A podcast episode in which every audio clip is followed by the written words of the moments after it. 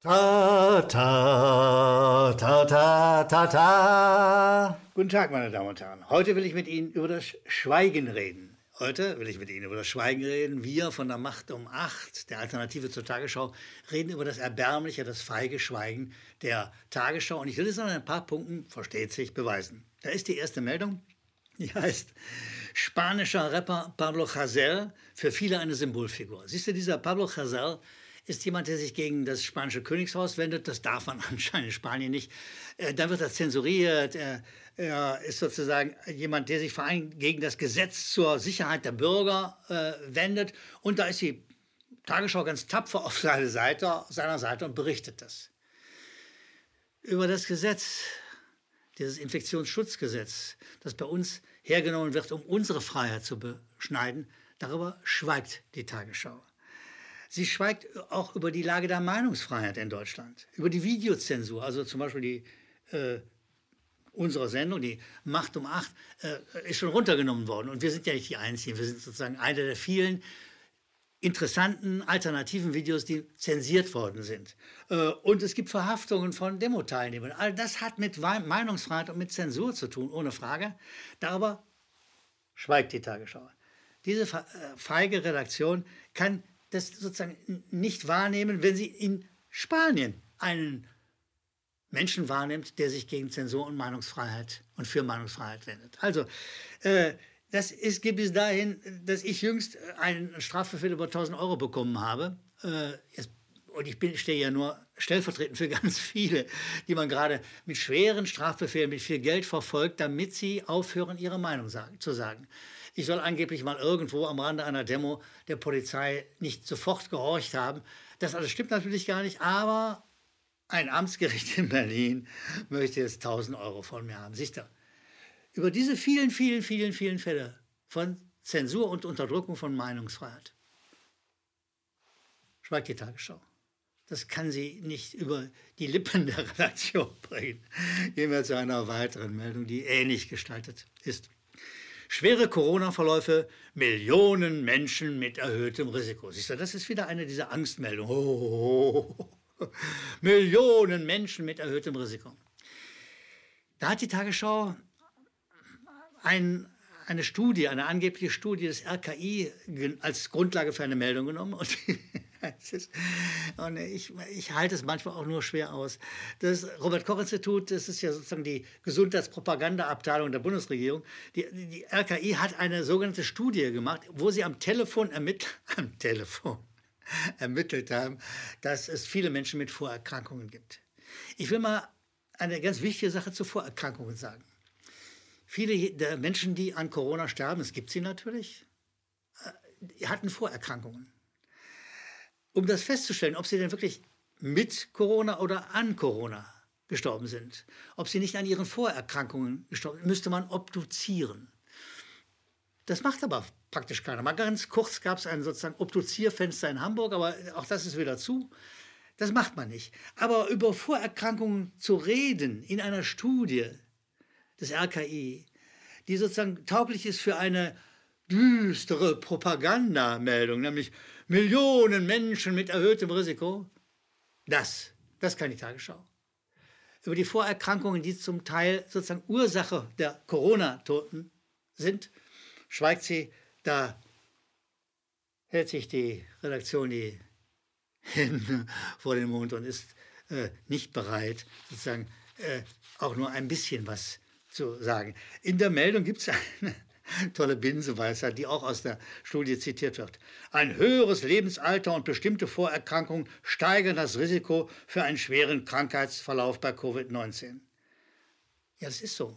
Das gilt aber für jede Krankheit, für jede beliebige Krankheit. Also ob du, äh, äh selbst bei der Grippe ist es so, dass wenn du Grippe hast und schwere Vorerkrankungen, kannst du auch an der Grippe sterben. Denn auch bei der Grippe werden die oberen Atemwege von Viren befallen. Das ist so. Aber wenn, wenn man eine echte Angstkampagne machen will, wie diejenige, an der die Tagesschau beteiligt ist, dann, dann, dann musst du das verschweigen. Das kannst du da nicht sagen, weil das kommt nicht gut rüber, wenn du sozusagen Umsätze für die Pharmaindustrie generieren willst.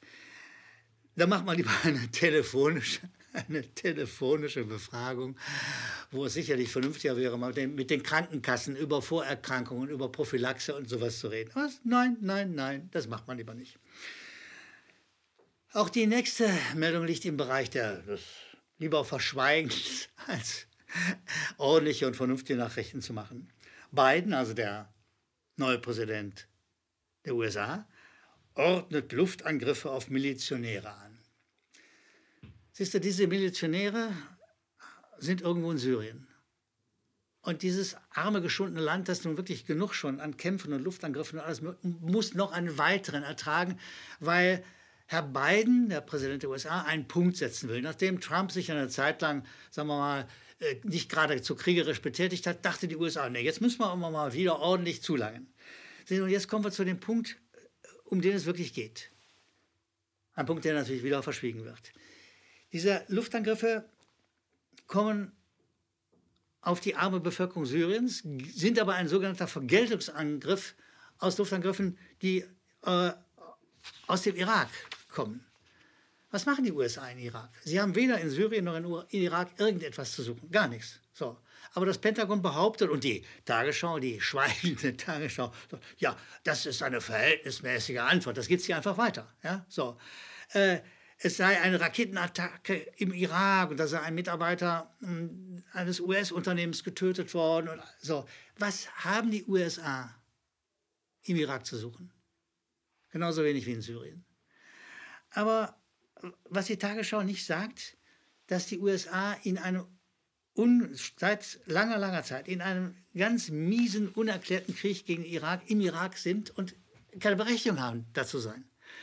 Äh, seit dem 20. März 2003, seit dieser, Sie erinnern sich möglicherweise, der Giftgaslüge, als groß erzählt worden ist, dass der damalige Chef des Irak Giftgas produziert und wahrscheinlich zu Hause unterm Sofa, äh, alles.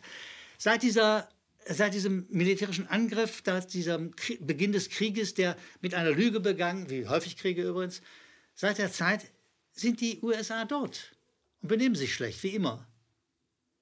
Das alles verschweigt die Tagesschau. Und was sie auch verschweigt, was sie gerne verschweigt, ist, dass die Johns Hopkins Universität in Baltimore in einer Studie gesagt, dass in diesem Krieg ungefähr auch infolge des Krieges ungefähr eine Million Menschen zu beklagen sind. Das würde erklären, warum man im Irak die USA nicht mag und das vielleicht auch diesen oder jenen Anschlag äh, verübt. Keine Ahnung. Aber diesen Teil, diese, den Beginn der Geschichte von diesem dreckigen, widerlichen Krieg der USA im Irak und auch anderswo, darüber mag die Tagesschau-Redaktion nicht reden. Es gab übrigens auch 108.000 getötete Zivilisten. Auch das spielt gar keine Rolle, weil das alles würde ja Verhältnisse herstellen, das alles würde Hintergründe sagen. Und da sagt die Tagesschau, ach nö, sagt die Redaktion, darüber schweigen wir lieber. Das ist, nö, das ist, das könnte uns die Pension kosten, wenn wir mal sagen würden, warum es solche Anschläge gibt. Und dass Anschläge der USA auf friedliche Menschen in Syrien Unrecht sind, dass es das Völkerrecht bricht. Nein, da macht die Tagesschau-Redaktion wieder die beliebte Schweigegeste. Gott sei Dank schweigen unsere Zuschauer nicht. Die hm, versorgen uns regelmäßig mit interessanten, spannenden, wohltuenden, zuweilen Mails an die unten eingeblendete Adresse und ich äh, werde ein paar von den vielen, die uns erreichen, äh, hier erwähnen. Da ist René Scheible, der sagt, äh, ich bin stolz darauf, euch mit meinen Spenden zu unterstützen. Liebes äh, Team von KenFM. Ja. René, wir bedanken uns, weil die Spenden sind das, was uns es möglich macht, zum Beispiel auch die Macht um Acht zu produzieren. Dafür bedanken wir uns ganz, ganz herzlich. Und er sagt, ihr liefert, also wir, die Macht um Acht, liefert zuverlässig die politisch unbequemen Fakten und Quellenangaben. Das machen wir und er sagt auch, weiter so. Lieber René Scheible, ja, wir machen weiter.